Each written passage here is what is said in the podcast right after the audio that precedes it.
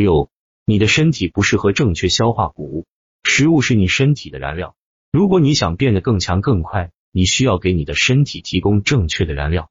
但是我们中的许多人依靠像甜甜圈和饼干这样的空热量来让我们度过一天。你可能认为它们是食物，但它们不是，它们只是糖分的输送系统。那么你应该吃什么来获得最佳燃料？让我们看看我们人类的过去，以了解现在的饮食方式。我们的史前祖先以蔬菜和肉类为食，并以有限的水果为生。今天我们用基于谷物的食物，如面食、面包和大米来堵塞我们的身体。不幸的是，人类的机器从未适应加工谷物。我们在过去的一万年里才开始吃它们，我们的史前祖先从未接触过它们。因此，你的身体不适合消化太多谷物。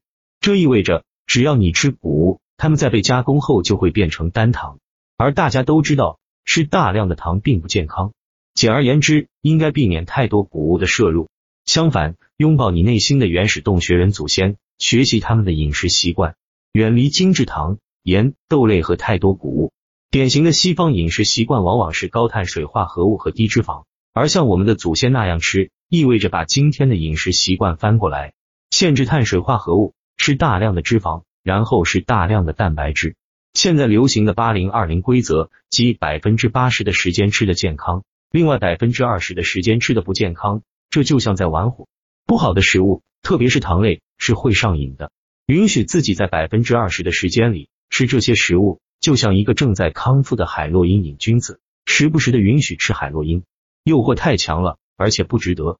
当然，这并不意味着你不能偶尔吃点甜的东西奖励自己。但是不要把它发展成一个糖分为主食的借口。例如，当扎克想犒劳自己时，他会将一小块黑巧克力浸入椰子油中，或者在一碗生奶油上放上切碎的坚果。这些听起来可能是适度的奖励，但当你已经习惯于干净的饮食习惯时，这些奖励仍然会让人沉迷。总之，要成为更好的自己，没有捷径。